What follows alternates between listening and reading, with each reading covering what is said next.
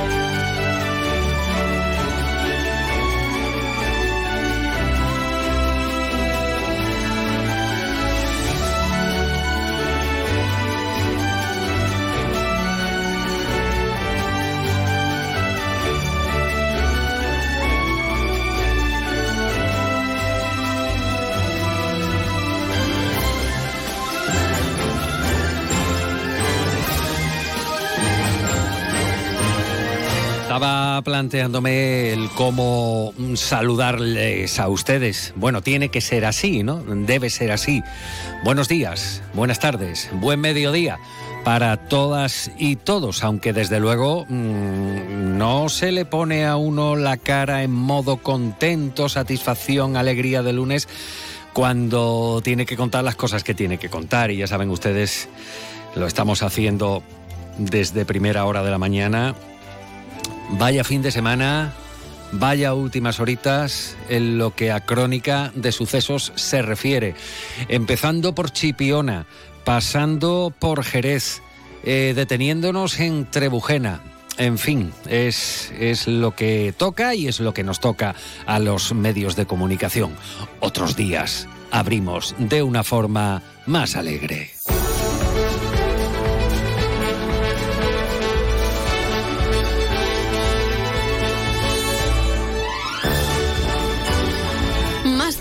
Jerez. Juan Ignacio López, Onda Cero.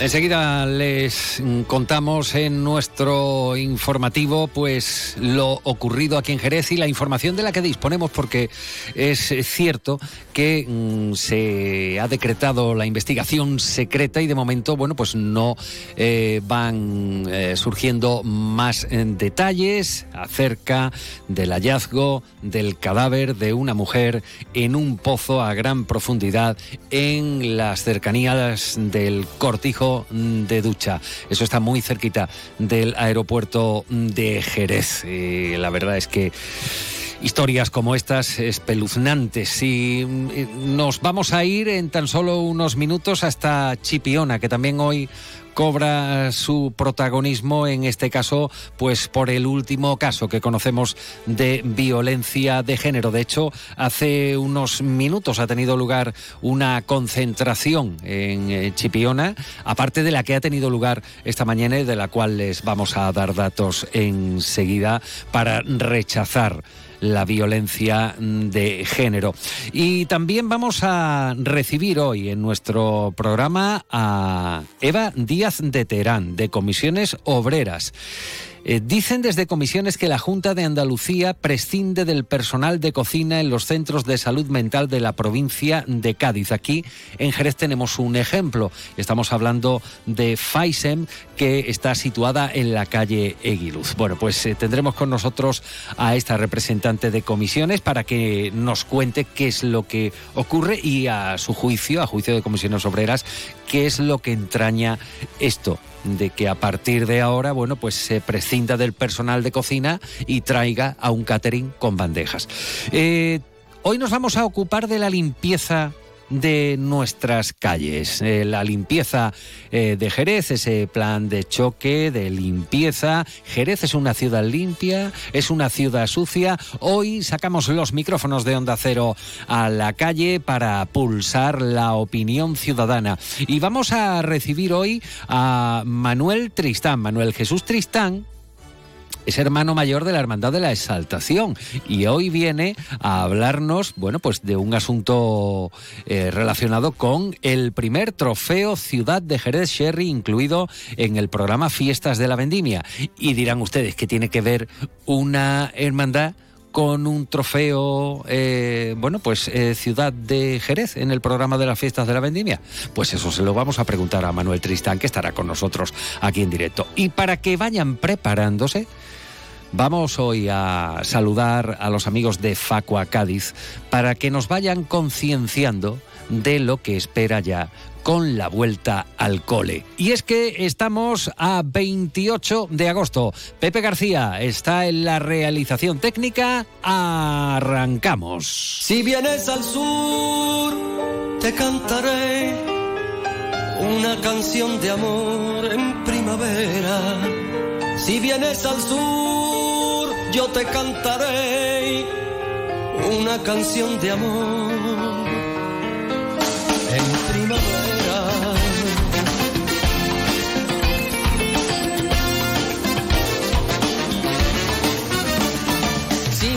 al sur, te cantaré una canción de amor en primavera.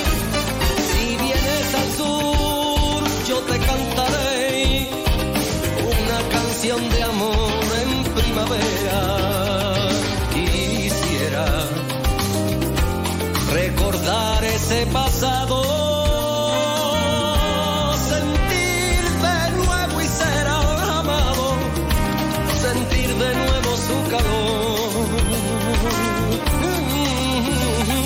Quisiera recordar los años que te amé, días que pasamos en la soledad, recuerdos que se fueron y no volverán.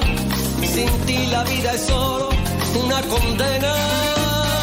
Vienes al sur, te cantaré una canción de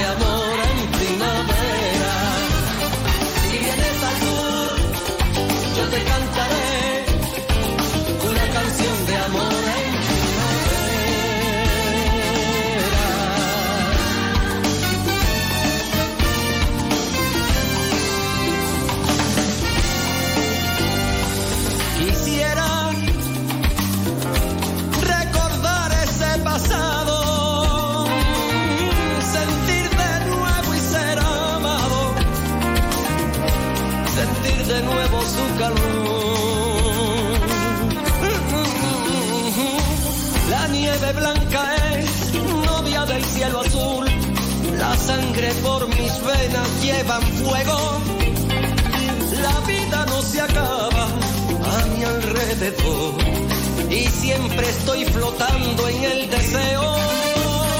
Si vienes al sur, yo te cantaré una canción de amor en primavera. Qué buen tema este de Si vienes al sur. Y esta no es la versión que eh, hizo en principio Arturo Pareja Obregón, que es el artista al que estamos escuchando. Esto es una versión de sí mismo, porque la original pues la lanzaba en los años 80 del siglo pasado, canciones como Este si vienes al sur, como Jaulas, como Rosas Rojas, que es una eh, preciosidad, y allá por eh, principios de los 2000, pues Arturo Pareja Obregón lanzaba un álbum con algunas canciones, incluidas Sevilla, Sevilla preciosa también, por cierto, con un vídeo espectacular.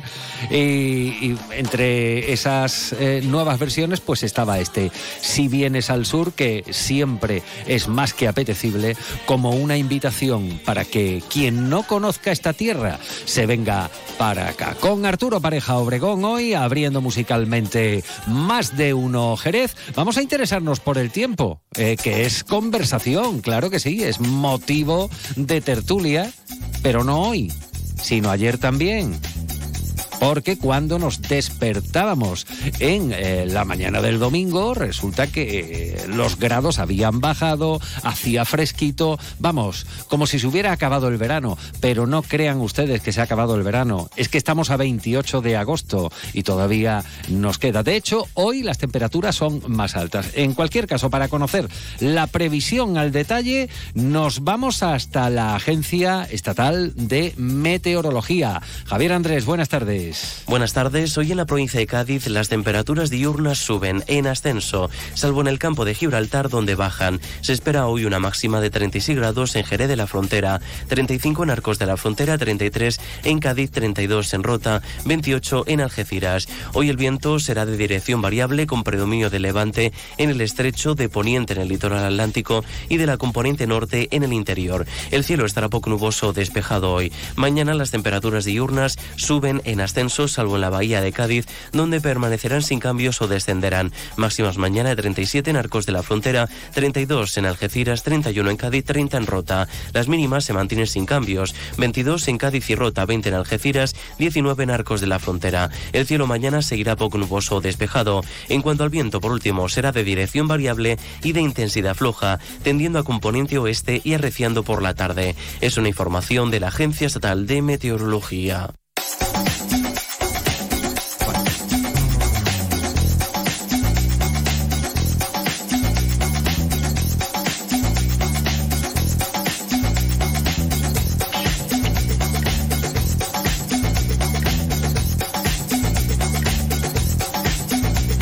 Bueno, saben ustedes, lo estamos contando desde esta mañana, eh, la Policía Nacional ha localizado este domingo el cuerpo de una mujer en un pozo de riego agrícola a gran profundidad, situado en eh, las cercanías del Cortijo de Ducha, muy cerquita del aeropuerto de Jerez.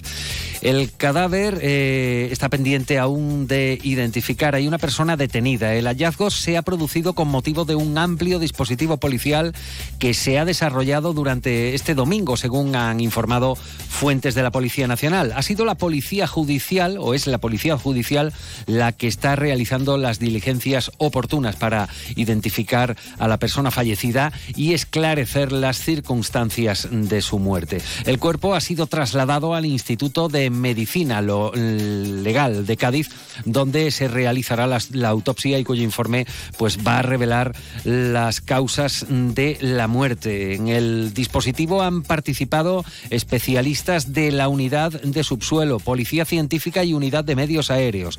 Las actuaciones policiales se han declarado secretas. Esta mañana la Junta de Andalucía se ha pronunciado en torno a este desgraciado eh, suceso. El gobierno andaluz está a la espera de que se confirme o no si la causa de la muerte es a raíz de la violencia machista para así condenarlo. Mercedes Colombo es la delegada de la Junta de Andalucía en la provincia de Cádiz.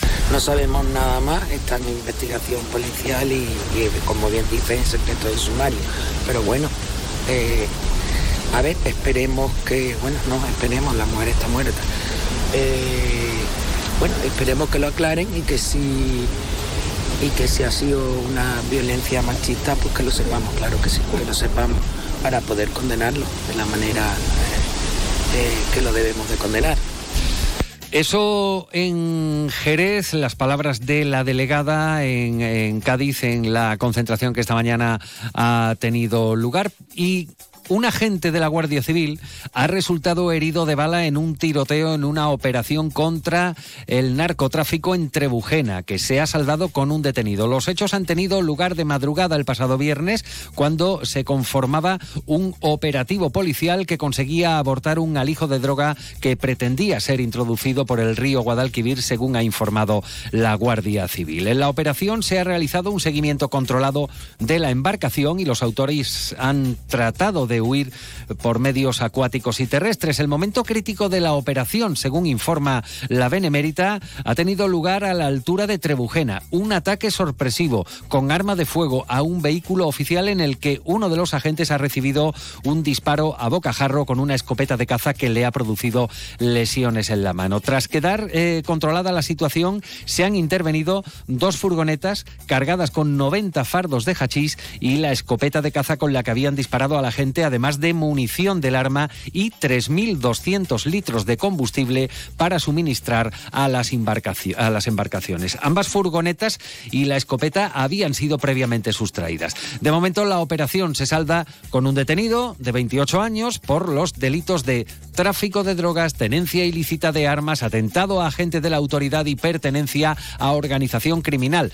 Ha pasado a disposición judicial en los juzgados de Sanlúcar y no se descartan nuevas detenciones. Y como les decimos eh, también, eh, Chipiona ha decretado tres días de luto por el fallecimiento de una mujer de 63 años asesinada presuntamente el pasado miércoles por su marido de 73 que se encuentra en prisión provisional y sin fianza. Eh, precisamente esta mañana ha tenido lugar una concentración de repulsa a las puertas de la Diputación Provincial. También en este sentido se ha pronunciado la delegada del Gobierno Gobierno andaluz en la provincia, Mercedes Colombo. Pues nos hemos reunido eh, esta mañana, aquí a las 10 de la mañana, eh, los representantes de la Junta de Andalucía, el delegado territorial, los delegados territoriales, pero el delegado territorial de, Inclusión Social, Juventud, Familia, la del coordinadora del Instituto Andaluz de la Mujer, pero también es importante que estén otras administraciones como la eh, diputada eh, de Gobierno de la Diputación Provincial y concejala de Gobierno del Ayuntamiento de Cádiz. ¿Y por qué digo que es importante que estén eh, otras administraciones? Porque eh, para poder condenar y para poder atacar esta lacra que tenemos en nuestra sociedad de la violencia machista, es importante que trabajemos todas las administraciones juntas que unamos los esfuerzos que cada una de las administraciones hace, que los pongamos en común, que nos sentemos y que veamos eh, los mejores mecanismos para poder luchar contra la violencia hacia las mujeres. Una violencia que se ha cobrado eh, en Andalucía ya en lo que va de año 13 víctimas, 4 eh, en la provincia de Cádiz y 38 a nivel nacional. Y son números y números que cuesta trabajo decirlo, porque que hayan muerto 38 mujeres en España por eh, esta lacra es fuerte, es fuerte y yo lo dije la última vez que estuvimos aquí, eh, tenemos que sentarnos todas las administraciones, desde luego el ayuntamiento, la diputación y la Junta de Andalucía en Cádiz eh, lo vamos a hacer, la delegación del gobierno. Llamamiento, por tanto, a la unidad de las administraciones para luchar contra la lacra de la violencia de género. Cambiamos de asunto, aunque no salimos de la crónica de sucesos, ya les advertíamos que viene bien cargada este eh, fin de semana. En este caso hablamos de un rescate, un rescate a una senderista que sufrió un desvanecimiento por golpe de calor eh, debido a las altas temperaturas que eh, le impidió continuar la senda conocida como Llanos del Endrinal. Esto está en el Parque Natural de la Sierra de Grazalema. La maniobra de rescate ha precisado de la intervención de unidades territoriales de seguridad ciudadana, el equipo de montaña y un helicóptero contando con apoyo médico. Después de ser estabilizada, la auxiliada ha sido evacuada en el helicóptero a zona segura. La senderista, una mujer de 68 años de edad y vecina de Granada, se encontraba realizando un recorrido de senderismo cuando ha sufrido un desvanecimiento por golpe de calor que le ha impedido continuar. Tras el aviso al 112, la Guardia Civil de Grazalema, junto con un equipo médico completo, han tenido que iniciar a pie la senda hasta donde se encontraba la accidentada para lograr estabilizarla.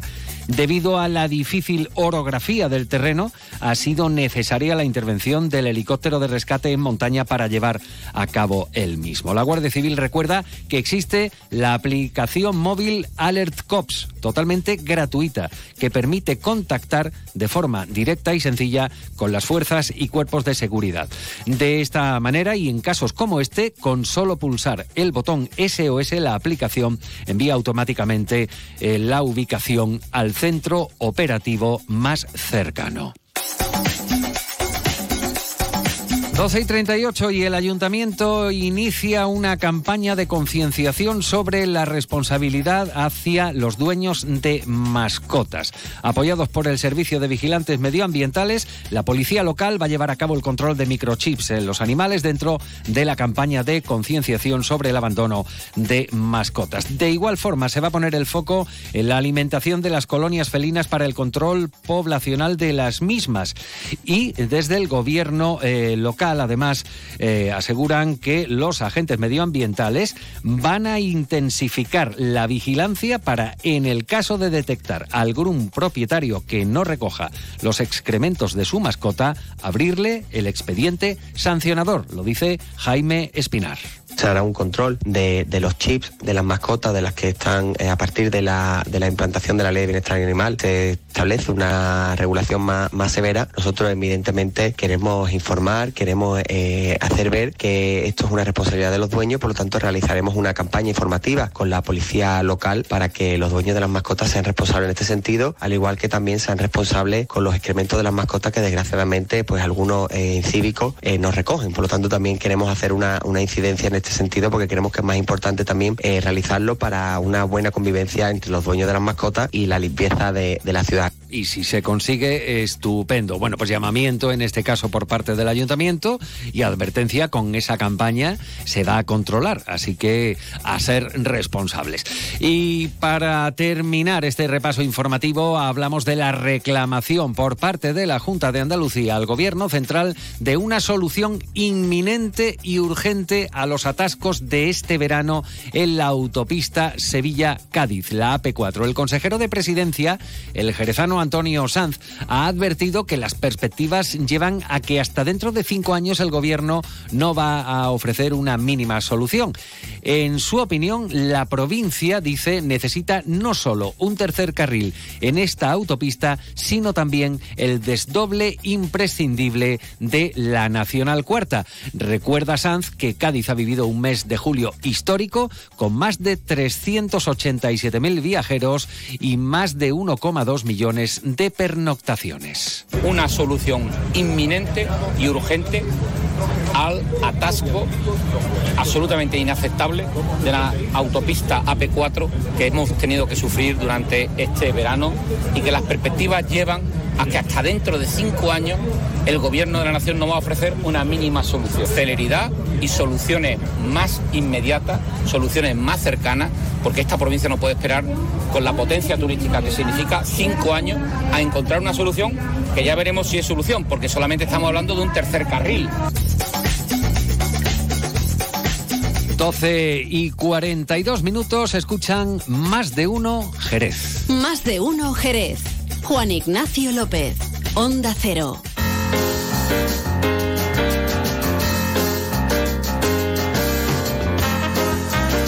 Saben ustedes que estamos muy atentos a Chipiona porque mm, desgraciadamente no hablamos ahora del veraneo en Chipiona, de la ocupación eh, turística, de los alojamientos en este verano.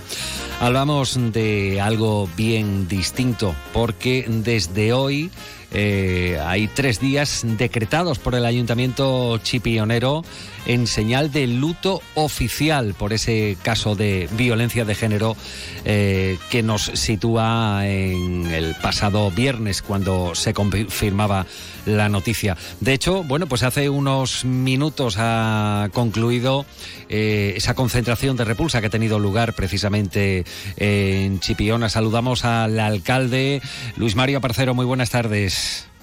Hola, ¿qué hay? Buenas tardes. Bueno, desgraciadamente tenemos que hablar de un nuevo caso de violencia de género y cómo, cómo ha reaccionado eh, Chipiona y, qué se cuenta ahora mismo eh, en Chipiona sobre este desgraciado asunto, alcalde.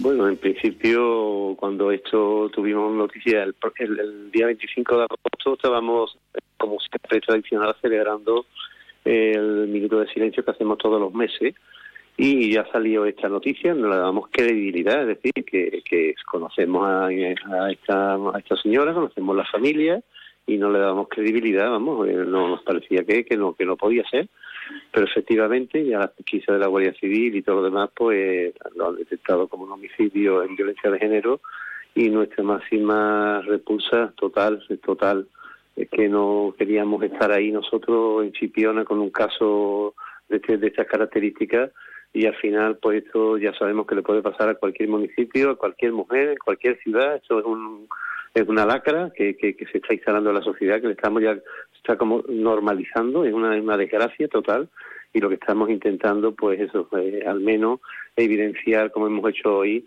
eh, nuestra repulsa y nuestra condena unánime a todo caso de violencia contra las mujeres. Tres días van a estar las banderas ondeando a media asta en el ayuntamiento eh, chipionero y, bueno, en concreto, y, como suele ocurrir en, gran parte de, estos casos, pues eh, es algo que no, no, se podía imaginar el, el, pueblo de Chipión. A una mujer de 63 años eh, no había habido denuncias por agresiones ni, ni por intentos de agresiones anteriormente en este caso. No, por eso, por eso, esta señora nunca había estado en el protocolo de Biogen, con lo cual hay, hay mujeres que sí las tenemos ahí y que están, en fin, eh, en vigilancia permanente, pero en este caso para nada, para nada, fue una sorpresa total, una mujer muy conocida en la localidad y muy querida, ¿no? y con mucha familia, mucha gente, y ha sido una sorpresa total y y lamentable la que nos hemos llevado eh, Chipiona. Mm, eh, desgraciada noticia que enturbia, bueno, pues estos, estos últimos días eh, de agosto, ¿cómo se posiciona? Bueno, pues lo, lo, acaba de decir el, el, alcalde de Chipiona, Luis Mario Aparcero, pero ¿cómo se posiciona eh, la sociedad? ¿Qué mensaje, en este caso, quiere lanzar el, el ayuntamiento de Chipiona en relación a, a lo ocurrido y a la violencia de género en general, eh, Luis Mario? Bueno, en principio repulsa total, condena total, execrable y trabajar y seguir trabajando por la concienciación a través de la educación, a través de, no olvidar nunca a todas estas víctimas y de seguir luchando, que lo hacemos vamos, con bastante eh, actividades durante todo el año, los centros educativos, en fin, recordando el Día de la Mujer, recordando un montón de actividades estamos ahí trabajando, pero es que esto se ha convertido en, un, en una lacra y, ocurre donde menos uno se lo espera. Habrá que arbitrar muchas más medidas. Estamos metidos dentro del Pacto eh, Nacional contra la Violencia de Género, que tenemos ahí ayudas para, para en fin, atender a todas estas eh, familias, a estas personas que, necesitan el apoyo.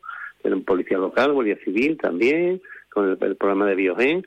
Sí, que ahí se está trabajando con, con efectividad, pero en este caso no, no se había detectado absolutamente nada, no había asistido ni una mínima alarma de nada. En este caso, bueno, pues no pensaban que, que un caso de violencia de género fuera a salpicar a Chipiona. ¿Hay precedentes en, en, el pueblo de, de sucesos de, de este calibre?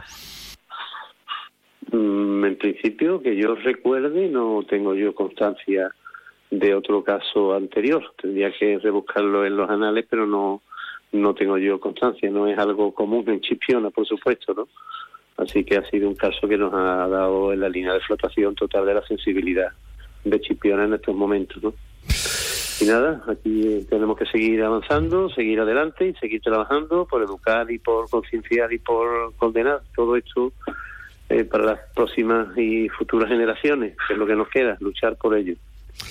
Bueno, pues eh, gracias Luis Mario Aparcero, eh, alcalde de Chipiona, minutos después de haber concluido esa eh, concentración en la plaza de la iglesia, bueno, pues para condenar este asesinato por violencia de género, una mujer de 63 años, presuntamente muerta a manos de su marido de 73, que por cierto se encuentra en prisión provisional y sin fianza, y aparte de, de esta concentración de repulsa que acaba de tener lugar en Chipiona. Bueno, pues esta mañana también a las nueve y media de la mañana a las puertas del Palacio Provincial eh, de Diputación también tenía lugar un acto de condena y repulsa por este crimen machista.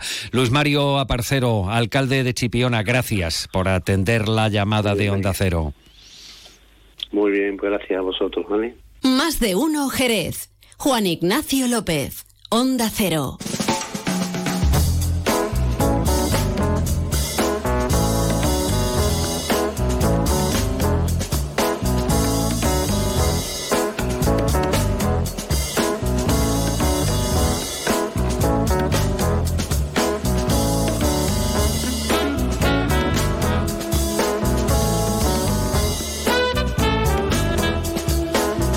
Ya estamos a 11 minutos de la una de la tarde y mm, Fíjense que íbamos a empezar una semana muy tranquila, pero fíjense también con lo que nos hemos encontrado, ¿no? En la crónica de sucesos que está que revienta y también algunos conflictos, eh, se les puede llamar así, problema, conflictos, cambios, modificaciones, consecuencias.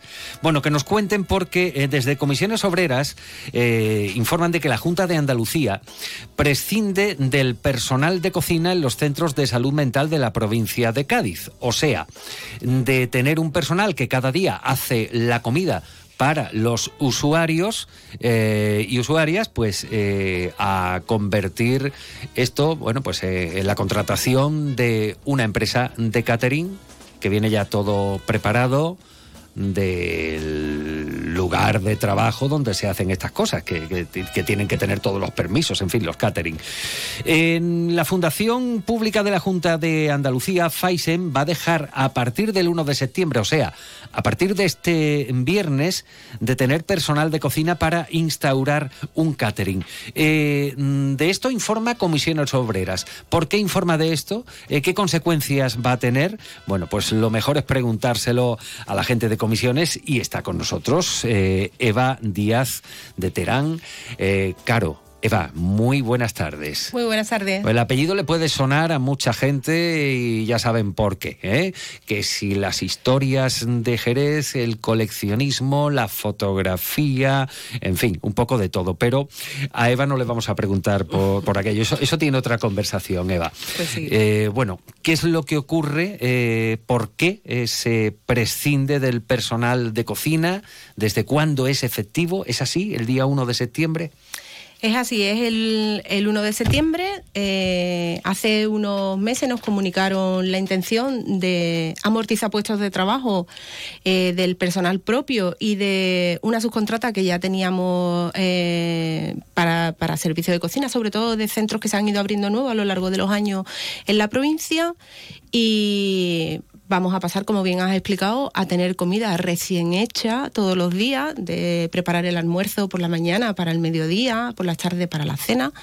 Pues nos van a traer desde el desayuno hasta la cena en un carro, nos van a entregar la comida y bueno, habrá que calentar, van a comer comida, entendemos prefabricada, porque se hace a nivel a nivel industrial, ¿vale? Viene desde Sevilla, desde, desde un centro de Sevilla. La parte del campo de Gibraltar se va a dotar desde un centro de Málaga, por aquello de la cercanía y la comunicación y a partir de ahora pues comerán pues el menú que decida la persona que van que va a repartir esa comida. O sea, por un lado se externaliza el servicio que antes recaía sobre personal contratado por la propia fundación pública de la Junta de Andalucía. Efectivamente. ¿Y estas personas? Pues estas personas, las que son de la fundación, eh, están en proceso. Bueno, ya en Cádiz no quedan ninguna porque la última compañera se jubiló afortunadamente, llega a la edad de jubilación eh, y marcha a su cobertura se ha hecho con el servicio con la contrata, ¿vale? Que la tenemos eh, los ciudadanos de Jerez, los que nos estén escuchando, conocerán la empresa UNEI, multiservicio, que está ahora mismo concertada con muchas entidades, eh, ayuntamientos, localidades, con la JANDA. Pues a nosotros nos presta el servicio de limpieza y el de cocina en aquellos centros, como te decía, donde se han ido abriendo eh, a poco. Y estas mujeres, que son mujeres en esta empresa de inserción laboral para personas con discapacidad, van a ir a la calle. Mm. ¿Qué argumentos, qué argumentos, eh, aportan desde la Junta de Andalucía? Argumentos que no se pueden comprar porque nuestros, nuestros centros residenciales son como los, los, centros geriátricos, como los centros que atienden a personas con discapacidad, como cualquier otro centro. Nos afecta la misma normativa, tenemos que cumplir con la misma normativa higiénico-sanitaria, eh, pero ellos dicen que, que, no pueden asumir toda esa responsabilidad. Entonces externalizan todo lo que es el servicio, pero claro, ahora eh, ¿quién tiene que mirar que la comida viene en condiciones? ¿Quién tiene que valorar si esa comida viene con las trazas? Porque claro, los que nos quedamos son monitores residenciales, gerocultores. ¿Cuántos? ¿Cuántos? Dos por turnos en cada centro. ¿Y cuántos usuarios normalmente viene a 20. tener cada centro? Un- 20. Unos 20. Unos 20. Bien, perdona. ¿Vale? continúa. No, sin problema. Y claro, ahora tienes que hacer controles de comida, tienes que recoger las muestras. Si hay algo que no está en buenas condiciones, a ojo, tienes que retirarlo y por tanto eh, llamar para que vuelvan a servir comida. Eh, hay pacientes o usuarios, que a nosotros nos gusta llamarlos usuarios, eh, que tienen, bueno, mm, determinadas necesidades de comida, que vendrán con Sí, o baja en sal, o, Bueno, ¿no? o, sin gluten, y a veces- o sin lactosa. Efectivamente. Y a veces, pues como nos ocurre a los demás, se ponen enfermos también, vienen gripe, vienen gastroenteritis, vienen episodios pues de crisis de, de episodios de salud mental que también afecta al tema de la alimentación, pues eso desaparece. No va a haber nada. Llegamos a un punto, para que me entiendan y nos entiendan todos los que nos oyen, que hemos tenido que pelearnos con la dirección para que el pan venga todos los días. Porque el pan venía a las 12 del mediodía para el día siguiente. O sea, no estamos hablando de algo baladí. Sí, es una reivindicación de los profesionales porque vamos a asumir más cargas de trabajo, porque no nos vamos a dedicar a lo que nos han contratado, que es a cuidar de esas personas, hacerles la vida más fácil, a recuperar, a integrarse, a que vivan como cualquier otra persona sin tener que llevar la mochila de ser paciente de salud mental. Pero es que hemos ten- tenemos que posicionarnos también en defensa de ellos. Cuando a ti te dicen, no, es que el pan viene para mañana. Bueno, el pan viene para mañana, todos comemos el pan alguna vez de un día para otro, pero todos los días. Oye, que ellos pagan sus plazas, ¿eh? Eh, que, que esto sea público no significa que entran su plaza gratuita. que, que me imagino que se deduce o se paga con, con, el, con la prestación que, que reciben, con gran parte, ¿no? Con- igual que funcionan los geriátricos, igual que funcionan las personas con discapacidad, exactamente igual. Aquellas personas que tienen una pensión no contributiva, el 80% va a pagar su plaza. Las personas que tienen una pensión contributiva, pues tienen un- un- una escala Sí. de cuánto tienen que aportar. El resto, el resto lo asume la Junta de Andalucía como pública. Pero eso tienen que pagarlo y pagan por un servicio. El problema que nosotros detectamos es que, eh, a pesar de que salud mental está en boca de todo el mundo y que oímos constantemente que la salud mental tiene que ser una prioridad, vemos a todos los gobiernos, da igual Sí, el color, sí. eh, pues diciendo que tenemos que apostar, se escuchan muchas eh, alternativas y muchas propuestas al respecto. Cuando hablamos de trastornos mental graves, ya no estamos hablando de lo mismo Ah, ya estamos hablando de la parte oculta de la salud mental, de lo que a nadie le interesa. Y por desgracia no hace tanto que se cerraron los psiquiátricos, que de eso hace 30 años. Que nos parece mentira, Los pero seguimos estando ahí. ¿Dónde toda- están los- todavía hay quien habla de los pinitos. Efectivamente, efectivamente. Bueno, eh, por cierto, Eva, mm, eh, aquí en, en la provincia de Cádiz hay 15 residencias, creo, ¿no? Eh, tenéis también viviendas supervisadas, pisos tutelados, centros de día. En Jerez, por ejemplo, ¿qué, qué instalaciones hay? En Jerez contamos con cinco casas hogares, que esos son eh, viviendas de 20 usuarios, ¿vale? 24 horas, 365 días. Eh, tenemos dos viviendas supervisadas, un centro de día, tenemos todo el apoyo ah, de orientación al empleo y eh, talleres ocupacionales. ¿Cómo a cuántas personas puede afectar esta problemática? ¿Usuarios en la Sí, provincia? usuarios, que, que bien has dicho antes en lugar de pacientes, usuarios. Sí, nos gusta, nos gusta un poquito más, ¿vale? Eh, alrededor de unas mil, de unas mil personas, ¿vale? Les va a afectar, porque los que viven eh, todos los días del año con nosotros son los principales afectados, pero luego tenemos personas a las que le garantizamos determinadas comidas y vienen a los centros, a los centros de día, eh, a los talleres, en fin. Bueno, pues ahí queda hecha la denuncia en este caso eh, por parte de comisiones obreras en cuanto a los centros de salud mental de la provincia, salud mental, salud mental que muchas veces, bueno, eh, ella, ella misma lo dice, pues se obvia, no existe. Y la salud mental, y hay que cuidarla mucho. Y a las personas usuarias que precisan de estos servicios, pues también estaremos atentos a ver qué evolución tiene esto, si hay marcha atrás o se confirma, como dices, que a partir del 1 de septiembre vendrán las bandejitas. Efectivamente. Eva Díaz de Terán, Comisiones Obreras, gracias por venir hoy a contárnoslo aquí en directo a la radio. Gracias a vosotros por haceros eco. Llegamos a la una de la tarde, tiempo para más noticias aquí y en toda la red de emisoras de Onda Cero. Y en la segunda parte del programa vamos a preguntar al personal en la calle qué piensa de la limpieza no de si está limpio o no Jerez, sino si somos limpios o somos cochinotes. Vamos también a hablar de la vuelta al cole y de un trofeo que se llama Ciudad de Jerez, Jerez Sherry, incluido en el programa de las fiestas de la vendimia. Esto y más, aquí, en Más de Uno Jerez. Es la una de la tarde, mediodía en Canarias.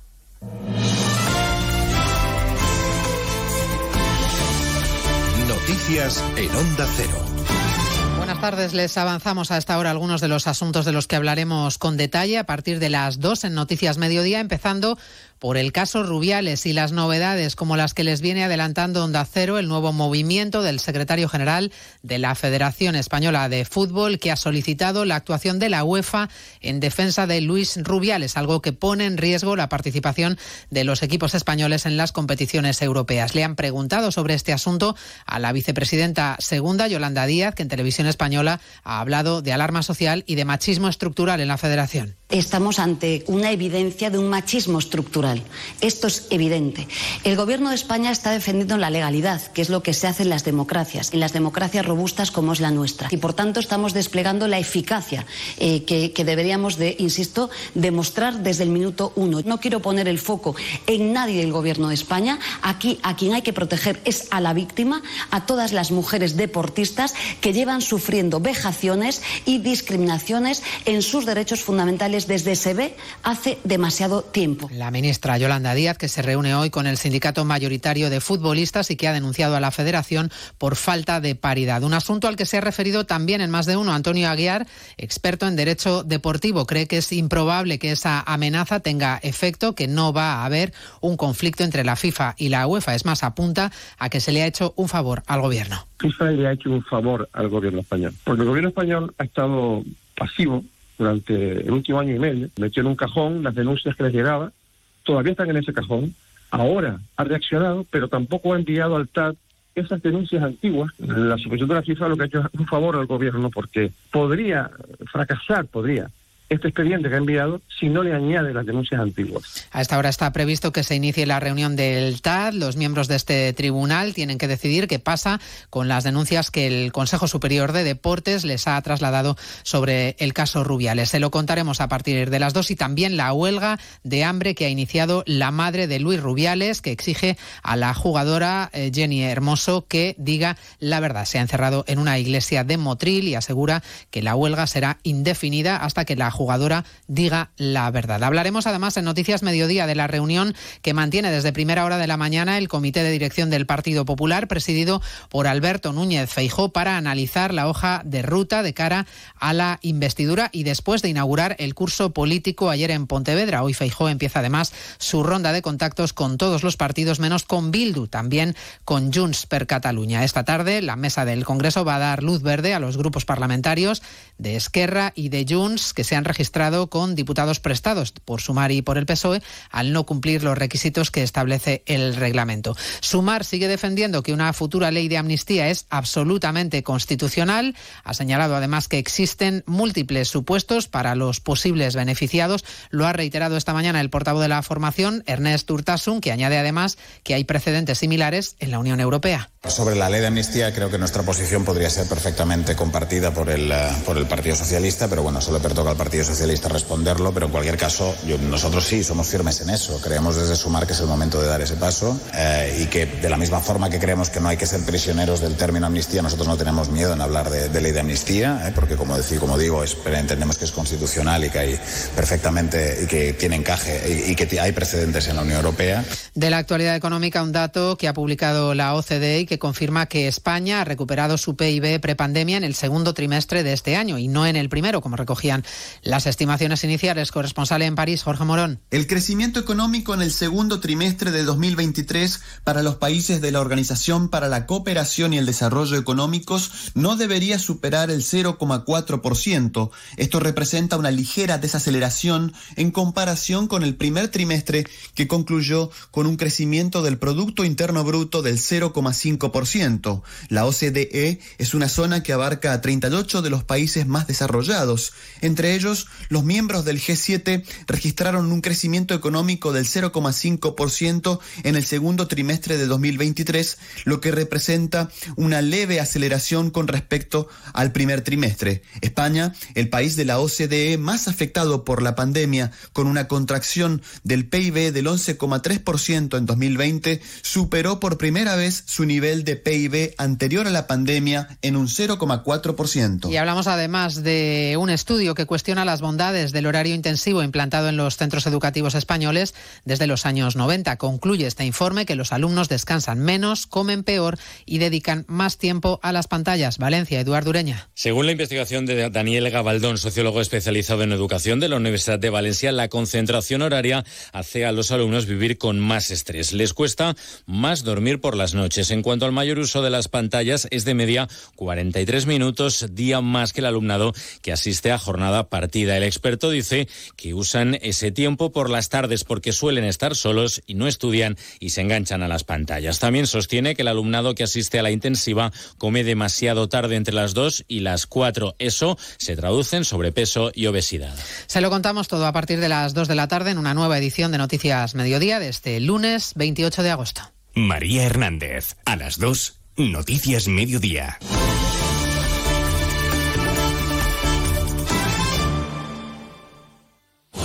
Este lunes, sesión doble de Radio Estadio.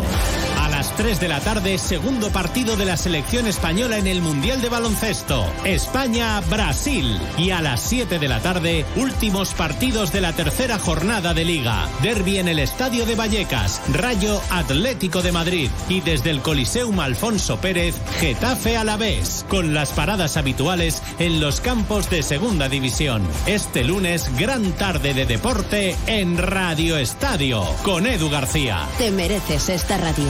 Onda Cero, tu radio.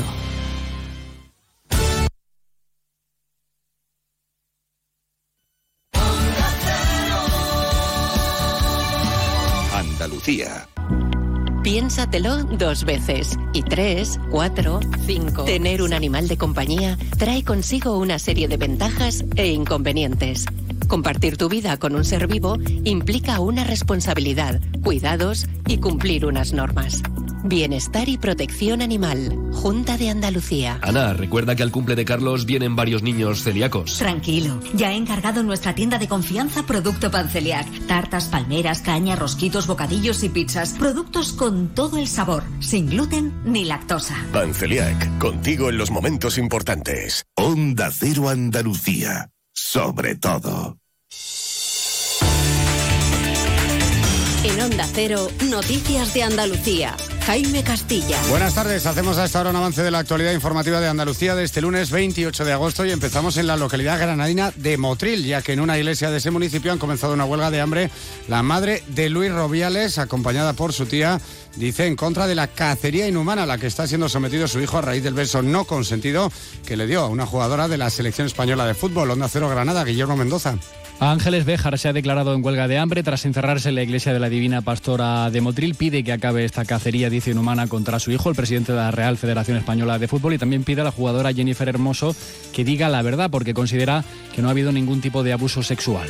Precisamente en Sevilla ha sido recibida hoy en el ayuntamiento la autora del gol que dio la Copa del Mundo a la selección femenina, Olga Carmona, quien ha declinado valorar la situación. Yo no voy a dejar que nada empañe que hemos sido campeonas del mundo, me voy a abstener a cualquier tipo de comentario, me voy a focalizar en disfrutar el momento, en disfrutar de, de todo lo que, lo que está viniendo después de, de lograr ese título y, nada más. Yo además puse un tuit eh, que bueno, que apoyaba Jenny Hermoso, eh, pero una vez más en este caso no, no me quiero mojar, o sea, no quiero hacer ningún tipo de comentario. En Jerez, una persona ha sido detenida en relación al hallazgo del cuerpo sin vida de una mujer este fin de semana en un pozo de un paraje rural que estaba descuartizado y tapado con escombros. El juez ha decretado el secreto de sumario en Nacero Cádiz, Jaime Álvarez. El detenido estaba siendo investigado y gracias a ello se pudo localizar el pozo situado en la zona conocida como Cortijo de Ducha, donde se encontró el cuerpo de esta mujer. Según algunos medios, el cuerpo estaba descuartizado. Continúa sin trascender la identidad de la mujer asesinada.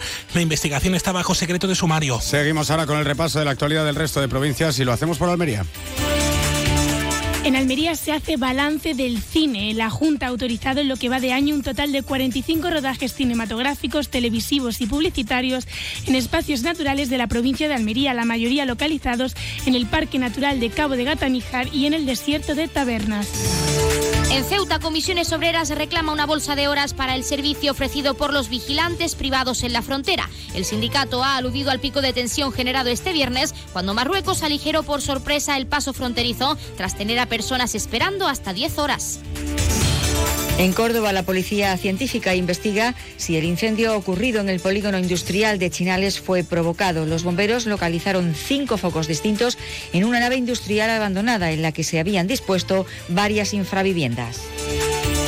En Huelva, la mujer de 84 años, residente en el municipio de Arroyomolinos de León y afectada por fiebre del Nilo Occidental, tras varias semanas ingresada, finalmente ha fallecido. Lo han confirmado desde la Junta de Andalucía, aunque también han señalado que presentaba patologías previas a la infección.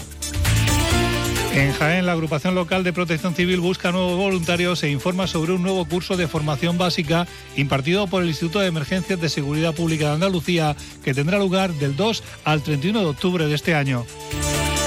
En Málaga, un hombre ha fallecido tras ser atropellado por un turismo por causas que todavía se investigan. Este mes de agosto está siendo el más negro. En la última década asciende a más de 20 personas las fallecidas en lo que llevamos de año.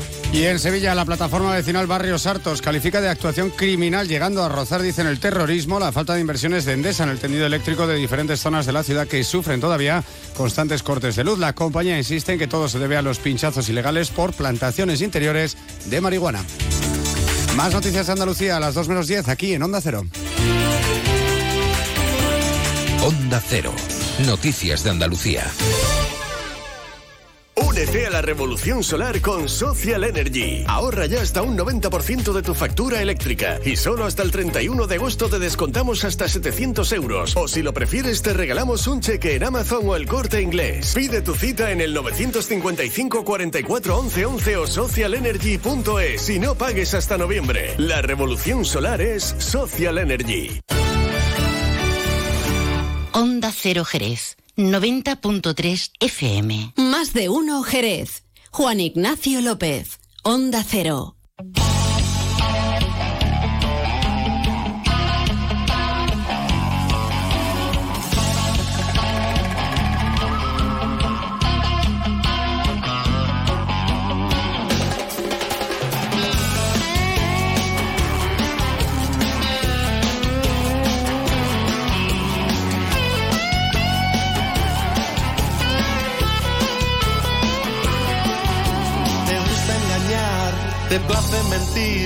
Te ensucia el ayer y el hoy por venir. Se saben tus guiños, tus malos caminos, se temen tus vicios, tu falta de oficio. Se fueron tus nervios, las voces, los genios, lloramos la pena que fue tu condena.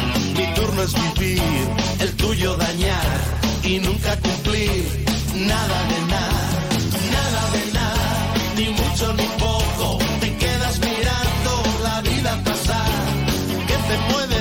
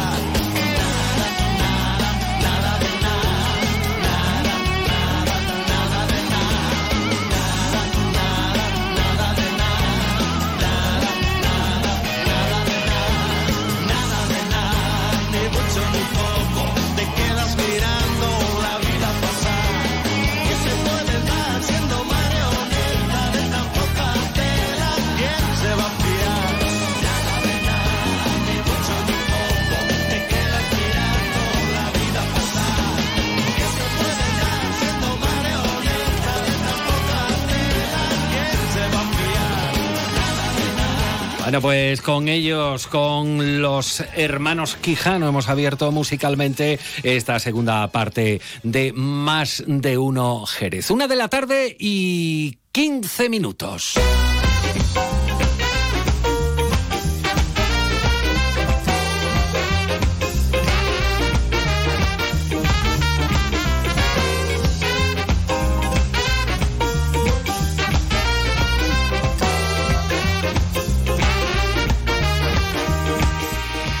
¿Saben ustedes que hablamos de limpieza en nuestra ciudad? De limpieza en las calles de Jerez.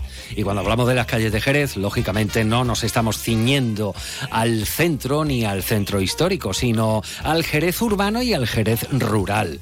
En el casco urbano es lo que ocurre que lucen más las deficiencias o no, la limpieza o no, los gestos cívicos o no. Así que con estos argumentos, pues hemos querido salir a la calle. Lo ha hecho nuestra compañera Clara Mateos, que ha preguntado al personal si creen que Jerez es una ciudad limpia o, o si es sucia. Yo quería preguntarle a usted cómo ve Jerez. ¿Lo ve limpio? No, no mucho, no mucho. Se tiran colillas, mira. ¿eh? A mí, Jerez es una ciudad muy señorial muy limpia. Los jerezanos estamos muy concienciados. En mi barriada, cuando yo ahora me he venido, me he levantado, me he me he venido, estaba todas las calles limpias. Había pasado el barrendero, lo había barrido todo. algunas calles están muy limpias, pero otras dejan mucho que desear. una cosa, esto no está nunca como yo le he dicho, esto está siempre, muy limpio, estado. Pero claro, ahora es que no se puede, pero no se puede hacer nada, ¿qué va a hacer? Si es que no tenemos dinero. Depende qué calle, porque si va en la mía, que es la calle Cruz, ahí el barrendero llega a la esquinita de, de empezar la calle, de, ahí para adentro no entra nunca. Como las casas, lo que se ve es lo que está arreglado, lo que no se ve, a mí me meto bajo la alfombra. ¿Usted cree que los jerezanos no somos muy limpios tampoco? ¿O de quién es la culpa? Sí, de hacemos un poquito de guarro. Los jerezanos no, no, somos ni limpios ni guarro. Somos generales. ¿Por qué? porque aquí hay que tener tanta, aquí... van con una lata bebiéndosela, cogen vos dímelo a mí que yo soy limpiadora y aquí lo veo. Si es que es aquí mismo. Y aquí viene, ahí hay una que ha tomado un Coca-Cola y ahí la ha dejado. Ay, para que lo quite la limpiadora, para que está. por eso te digo, pues igual todo. ¿Para eso cobras tú? Pues por eso, igual todo. O sea, yo creo que la gente ya se ha concienciado un poquito más de también cuidar el medio ambiente, el cambio climático y sobre todo cuidar nuestro ambiente, ¿no? Porque... Sí, aquí en Jerez había en muy, muy, muy hermosa muy hermosa y muy bonita. Pero esto que tiene que ver con la limpieza. Que se tiene que ver, pues, aquí son la gente se ven limpia, ¿eh? No vaya a visitar ahora otra cosa porque aquí la gente son más limpia que el como voy. Ya no solo en, en las calles, sino cuando te vas al campo, a la playa o lo que sea, pues no todo el mundo hace lo que, lo que tiene que hacer. ¿Y entonces qué conclusión sacan los vecinos? La culpa la tenemos nosotros, yo te lo digo, yo me meto siempre el primero, pero que la culpa la tenemos nosotros el que las calles estén así. Eh, estás eres sucio porque es que nosotros mismos no lo cuidamos.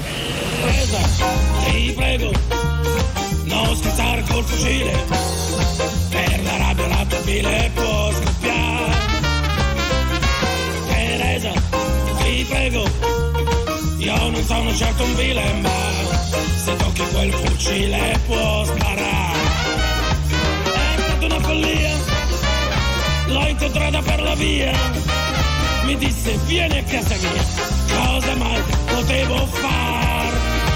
Un bacio domandato, te lo giuro rifiutato, ed abbiamo poi parlato, pensa un po', sempre di te. Bueno, bueno, bueno, ahí está el juicio propio, la autocrítica, el reconocimiento, somos, son los demás. Pero cuidado, ¿eh? no, no fallemos ninguno después ni en un más mínimo gesto, ni la colillita del cigarro, por ejemplo, que es algo que todavía es muy habitual. Saben ustedes que en estos días pues les estamos hablando de campañas anunciadas por el ayuntamiento, por una parte de poder entrar en los comercios con nuestras mascotas, siempre lógicamente aceptando una responsabilidad de no molestar al prójimo, ir con tu mascota mascota en los comercios que eh, luzcan ese distintivo de pets friendly. Eh, está muy bien. Y por otro lado, bueno, pues adiós rogando con el mazo dando. Eh, hay que tener a nuestra mascota en condiciones. El microchip identificativo y, lógicamente, pues si defecan en la vía pública, pues recoger y tirar a la papelera. Esto lo va a controlar, así lo anuncia la policía local y vigilantes medioambientales. Nosotros en este punto nos queremos marchar hasta una de las asociaciones, en este caso eh, la protectora, la Sociedad Protectora de Animales No Me Abandones. Fátima es su presidenta. Fátima, buenas tardes. Buenas tardes, Juan Ignacio. Encantada de saludarte. Oye, ¿qué os parece? ¿Qué os parece la, no sé, las dos campañas? ¿No? Porque las dos están relacionadas eh, con nuestras mascotas y con el cuidado y la responsabilidad que tenemos eh, encima al llevarlas con nosotros. Claro que sí, todo lo que sean campañas que den paso eh, a mejorar la convivencia entre animales y humanos son siempre bien, bien recibidas.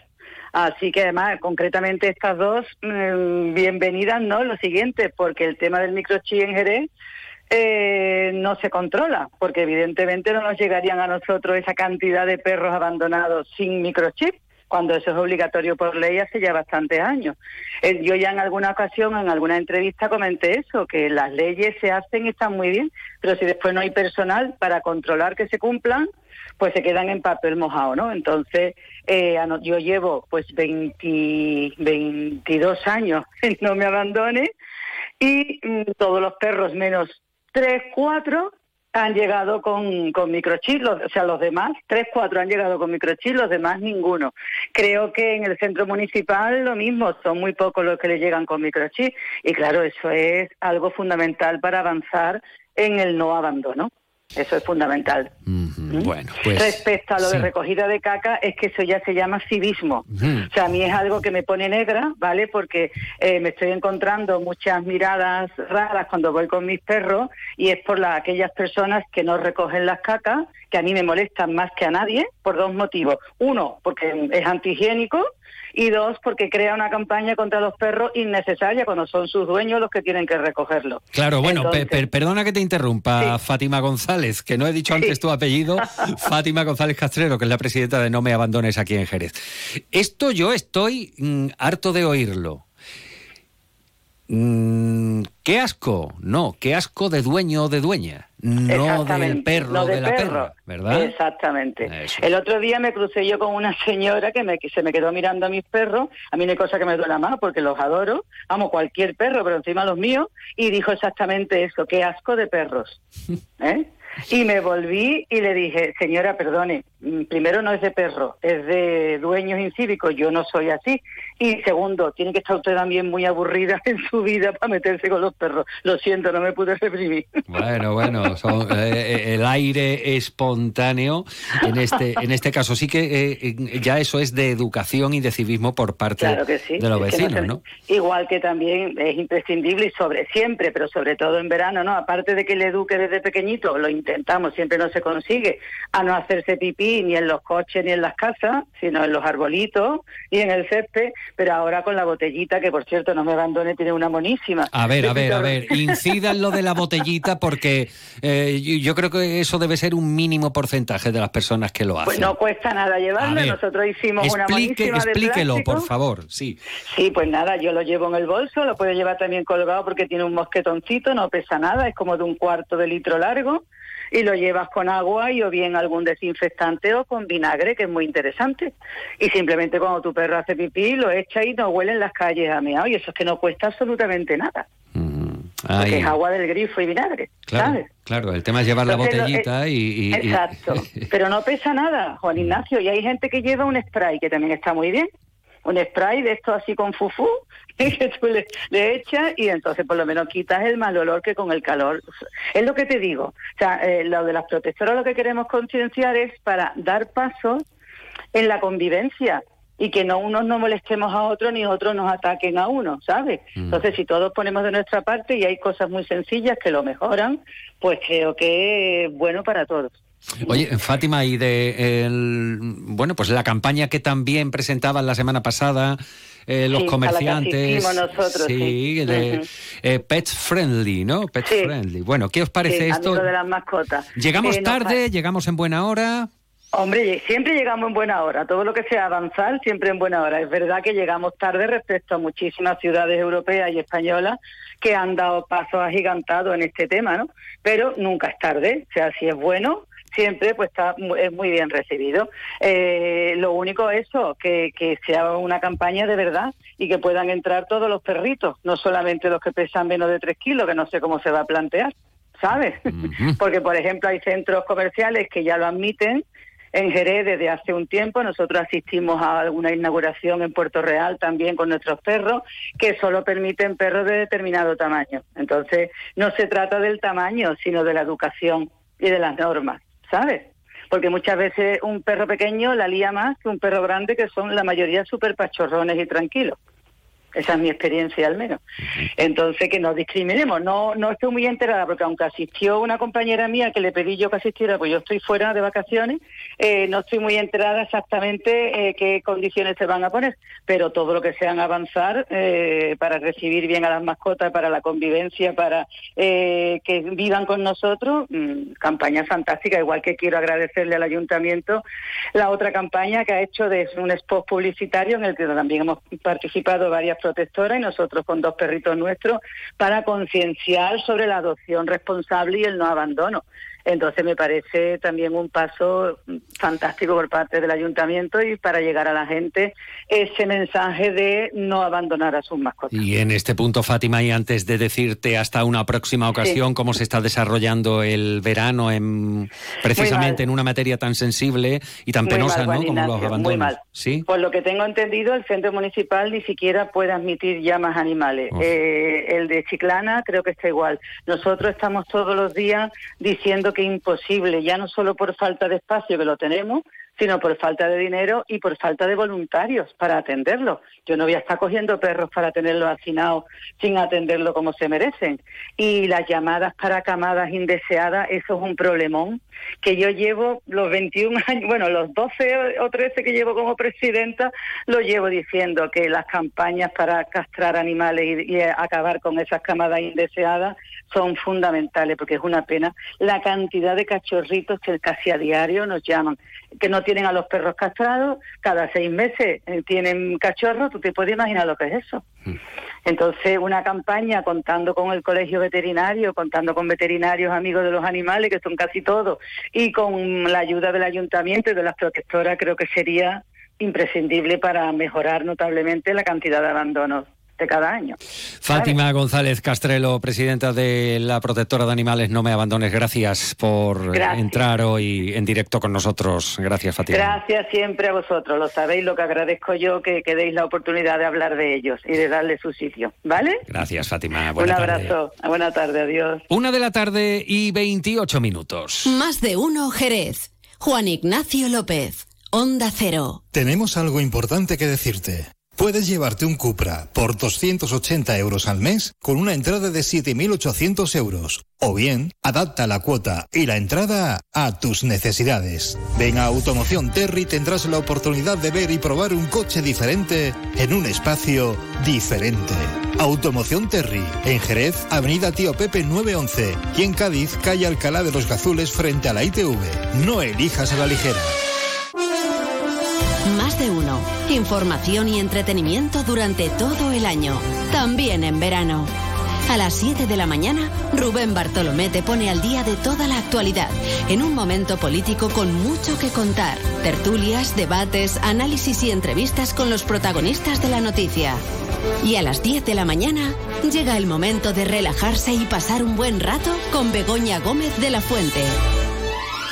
Invitados, anécdotas, participación y muy buen humor. Más de uno. En verano, desde las 7 de la mañana, información y entretenimiento con Rubén Bartolomé y Begoña Gómez de la Fuente. Te mereces esta radio.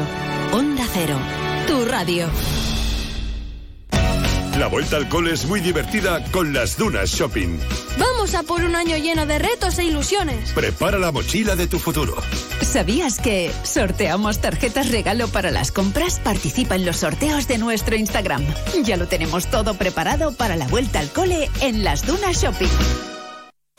El campo, la ganadería, el mar, la naturaleza y el mundo rural en Onda Agraria. Hablaremos de campo, hablaremos de agricultura, de ganadería, de agroindustria y de alimentación. Soledad, muy buenos días. Muy buenos Bueno, días, pues llegamos a la sección que dedicamos a la ganadería y una vez más el protagonista va a ser el lobo, pero no por Los sí mismo. mercados, los alimentos, la cesta de la compra. Las cooperativas son muy importantes también desde el punto de vista social, de asentamiento de la población en el territorio. Y Pero cuando el precio se dispara, se retrae también el consumo y por tanto no es bueno para los Onda Agraria, con Pablo Rodríguez Pinilla y Soledad de Juan. Sábados y domingos a las 6 de la mañana y cuando quieras en la app y en la web de Onda Cero. Te mereces esta radio. Onda Cero, tu radio.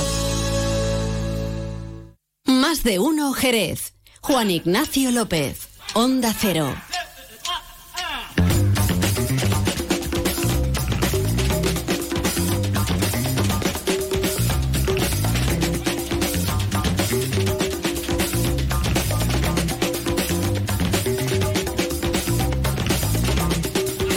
La una de la tarde y 31 minutos. Eh, ya está aquí septiembre, ¿eh? No, de verdad que no pretendemos ser aguafiestas. Pero lo que entraña eso, septiembre. La vuelta. La vuelta a las costumbres. Ya no la vuelta al cole, sino la vuelta a las costumbres. ¿Y qué es lo que pasa en septiembre? Que a, esta, a este paso creo que lo vamos a tener que adelantar a mitad de agosto, antes de agosto, con el tema de la vendimia. Porque es que en toda España se ha generalizado el adelantamiento de las labores de vendimia. Bueno, pues fíjense, con motivo de las fiestas de la vendimia eh, que arrancarán ya mismo, esta misma semana, final de semana, pues esta mañana ha tenido lugar la presentación del primer trofeo Ciudad del Jerez Jerez Sherry, incluido en el programa de las fiestas de la vendimia. Y en la presentación ha estado el hermano mayor de la Hermandad de la Exaltación, que se llama Manuel Jesús Tristán. Y ustedes dirán, ¿y qué tiene que ver la Hermandad de la Exaltación? Que mucha gente dice las viñas y también cariñosamente el tumbaíto. No se lo vayan a decir a ellos que se mosquean.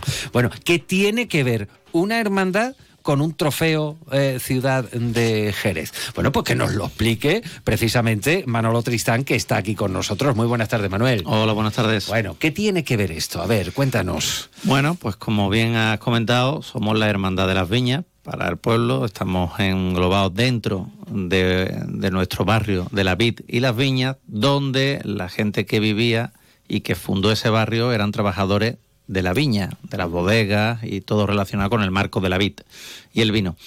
Pues a raíz de, de esta idea y de que a día de hoy muchos de los hermanos, mucho, un grupo muy grande de hermanos está relacionado con el fútbol base jerezano y metiéndole la, la vinculación con las viñas por el tema de, de las fechas en las que estamos, pues tuvieron a bien proyectar un, un torneo el cual va destinado al tema de la obra social de la, de la hermandad, que es la obra social Concepción Coronada. A partir de ahí, bueno, empezamos con la idea eh, y la hemos echado a andar y la verdad que hemos tenido una- un acogimiento muy grande por parte del ayuntamiento, de la Delegación de Deportes, la alcaldesa María José García Pelayo, así como de la Federación Andaluza de Fútbol, la Federación Gaditana y de la Diputación de Cádiz. También tenemos que contar que tenemos a muchas empresas que están colaborando para que esto sea realidad y que disfruten teniendo en cuenta que van a participar cerca de 400 chavales. Cerca de 400 chavales. Correcto. O sea, que estamos hablando de fútbol base, estamos Fútbol hablando de futuras, posibles futuras promesas. Bueno, y además, aparte del, de la fútbol base, eh, hemos tenido en cuenta, vamos a darle cabida también el primer día, el viernes, al fútbol femenino y al que, que ya lo teníamos en cuenta antes de que fuésemos campeonas Ah, vale, del vale. mundo, ¿eh? Vale, Cuidado. vale, vale, vale. no nos hemos sumado al carro por el Pero mira, está bien, que, que, va- que vaya que creciendo el ejemplo, creciendo, por correcto. supuesto, por Y- supuesto. Y, también al fútbol inclusivo. Ah. Son chavales y chavalas que tienen discapacidad y que van a jugar también su torneo.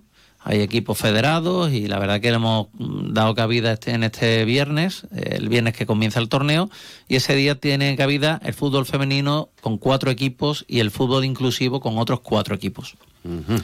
Ya luego nos iríamos al sábado por la mañana a, las, no- a partir de las 9 de la mañana con el campeonato Benjamín, donde vienen 12 equipos, todos repartidos por la provincia de Cádiz, el marco de Jerez para la vinculación bodeguera, pues hemos que tenemos representantes de Sanlúcar, Chipiona, Rota, o sea, todo lo que es el marco de Jerez. Y eh, de equipos de primera división, pues viene el Real Betis y el Sevilla Fútbol Club. Bueno. Y el domingo, pues tenemos la categoría Levin con los mismos protagonistas o similares protagonistas. Sí repiten eh, Betis y Sevilla y repiten muchos de los clubes, algunos de los clubes, pero también le hemos dado cabida a otros. Dentro de estos clubes que, que participan el, domingo en la categoría Levin, eh, viene una selección eh, patrocinada por la Federación Gaditana de Fútbol, que es un equipo compuesto por una selección de, digamos que eh, se llama la selección de Dona Vida. Eh, lo que hace es mm, concienciarnos para la donación de médula. Y la lleva el gran Sebastián Herrera. Y la verdad que, bueno, que todo al final no es raro que lo lleve una hermandad. bueno, pero tú sabes que hay que, hay que preguntarlo, ¿no? Sí, sí, claro, pero al un final- trofeo y al final, bueno, pues perfectamente explicado con todo lujo de detalles. Has hablado de la obra social de, de- de vuestra hermandad. Correcto. De, de las viñas, que además bien explicado. Fíjense eh, que el otro día hablábamos de, de la Asunción, cuando se hizo la Asunción. Imagínense, imagínense desde Pío XII eh, o desde el final de la calle Arcos, de lo que es calle, calle Arcos del puente, eh, imagínense de ahí para adelante todo campo. Pues claro, habría viñas, estaba el olivar de Rivero, estaba por allí más para allá eh, el, eh, el pago de San José, y estaban, bueno, pues toda, toda aquella parte, la hijuela de Alba, Albadalejo, en fin, que hay, hay, para, hay para distraerse imaginándose cómo era Jerez. Pues allí pusieron la, eh, se construyó la, la barriada de la, de la vid, de las viñas, obra social. ¿A cuánta gente atendéis? Pues Manuel? mira, yo eh, en cuanto a número de gente, eh, es un número desgraciadamente... ¿Crece, baja? Eh, crece, crece, crece. Nosotros, la verdad que no solo nos dedicamos a, a una cierta labor, por ejemplo, la semana pasada, a petición de Caritas Parroquial, tuvimos que aportar 400 litros de leche, porque no tenía leche, Caritas Parroquial de las Viñas. Esto es continuo. Ahora tenemos una campaña ya de, de material higiénico. La repetimos todos los años, vamos por periodo. Ahora tenemos una campaña donde recogemos productos de higiene personal y lo, lo damos, luego lo donamos a las distintas entidades que, que nos lo demandan. Luego, independientemente, bueno, nuestra gran campaña es la de los juguetes de la de los juguetes por la campaña de Reyes Magos. Ciertamente esa campaña no sobrepasa y todos los años tenemos peticiones mm, de muchos cientos de personas, cientos de familias que a las cuales atendemos para que Su Majestad de los Reyes no dejen a ningún niño sin juguete. Entonces no te podría cuantificar, te mentiría eh, si te cuantifico y te diría una cantidad al voleo que no sería cierta, pero que sí es cierto que ya se nos está escapando de las manos. ¿no? Basta el ejemplo que has dado ahora, ¿no? Con el tema de, de la leche. Bueno, Manuel Tristán, hermano mayor de la Exaltación, ¿cómo se puede contribuir, cómo se puede acceder eh, a, a este, a este trofeo? Eh, ¿Dónde? ¿Localidades? ¿Invitaciones? Bueno, pues, financiero? pues eh, acudir, se puede acudir a el trofeo se llevará a cabo en el Estadio Municipal Pedro Garrido, el antiguo campo de la De la Juventud, Juventud, sí. que es césped natural, ¿vale? También los chavales le vamos a preparar un entorno magnífico para que se sientan futbolistas. Olé, olé, claro. ¿Vale? Son pequeños y que se sientan un campo de césped de hierba natural, eh, todo maquetado de la Federación Española. O sea, va a estar, la verdad, que bastante bien para que ellos se sientan futbolistas por lo menos por un día. Olé, Y que, y que sientan que haciendo deporte pueden, mm, generan una serie de, de hábitos que son todos saludables y que fomentan eso, una, una vida buena. Y están echando un cable porque al final, bueno, pues beneficio que se pueda recoger será pues para aliviar Exacto. esas situaciones anónimas pero que no decrecen. Correcto, la- las entradas, como bien decía, las entradas tendrán un donativo, un precio de un donativo de dos euros por persona. Un café. Eso, dos euritos por persona. Y luego pues tendremos allí el servicio de bar, que lo llevamos, lo gestionamos los propios hermanos de la hermandad. Y a disfrutar de estos tres días que lo estamos haciendo con mucha ilusión. Y una de las cosas, de las premisas que nos dio el ayuntamiento cuando le lanzamos el proyecto es que esto se consolidara en el tiempo. Y bueno, este es El la primera- primero. Este, es el primero, siempre hay que empezar. Ea. Primer eh, trofeo de eh, Ciudad de Jerez, Seré Sherry, incluido en el programa de fiestas de la vendimia, impulsado por la hermandad, por la, la hermandad de las viñas, para que ustedes nos entiendan, de la exaltación y bueno, pues para esa obra social que atiende pues eh, personas que no están en la situación más cómoda. Manuel Tristán, gracias por venir hoy a contarnos esta iniciativa. Enhorabuena, que se saquen beneficios, que se lo pasen muy bien los chavales, las chavalas, todo el mundo que acuda, que sean unas buenas jornadas deportivas de convivencia y de ayuda. Muchísimas gracias a vosotros por contar con nosotros. Más de uno Jerez. Juan Ignacio López. Onda Cero. Tenemos algo importante que decirte. Puedes llevarte un Cupra por 280 euros al mes con una entrada de 7.800 euros. O bien, adapta la cuota y la entrada a tus necesidades. Ven a Automoción Terry y tendrás la oportunidad de ver y probar un coche diferente en un espacio diferente. Automoción Terry, en Jerez, Avenida Tío Pepe 911 y en Cádiz, calle Alcalá de los Gazules frente a la ITV. No elijas a la ligera. Yuyu, ¿eso qué es lo que es? No te hacía yo a ti de mojito, la verdad. Esto es la bebida de los dioses, Luis. El canastito. Es igual, pero más rico porque lleva canasta. Anda, ven que te pongo uno. Uy, qué delicia, Yuyu. Esto ahora en verano sienta de maravilla así de fresquito. Canastito, no, ni nada. Disfruta con un consumo responsable. Más de uno Jerez. Juan Ignacio López. Onda Cero.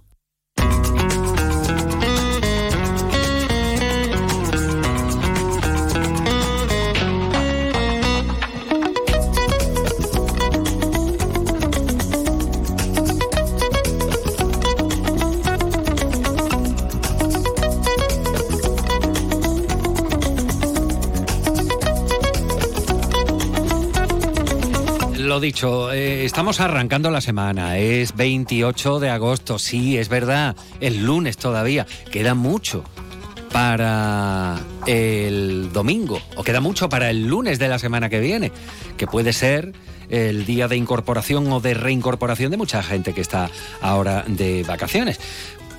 Pero claro, hay que hacerse el cuerpo. Y me decía el otro día Pepe García, que es un sabio filósofo de la vida, me decía, el cuerpo no, lo tiene malo mucha gente ya desde hace 15 días o así. Le ¿por qué, Pepe? Dice, hombre, el colegio.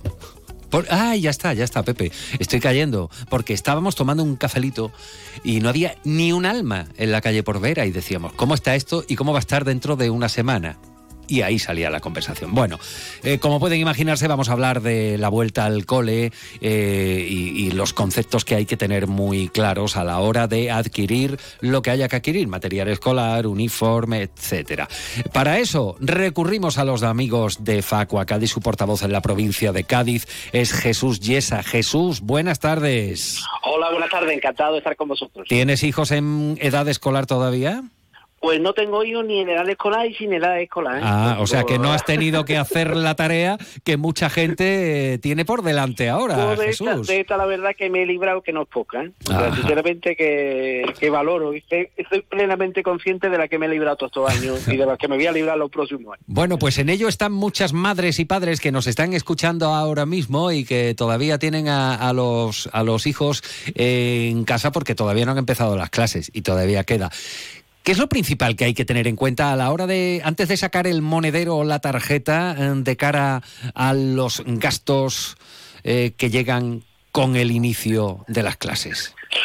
Hay un comportamiento um, de que los, consumi- del que los consumidores debemos huir si queremos ahorrar dinero y que precisamente, como estamos hablando de la compra de material escolar, es decir, mm, los padres, madres, la familia hacen la inversión que hacen y la hacen por educar a sus hijos.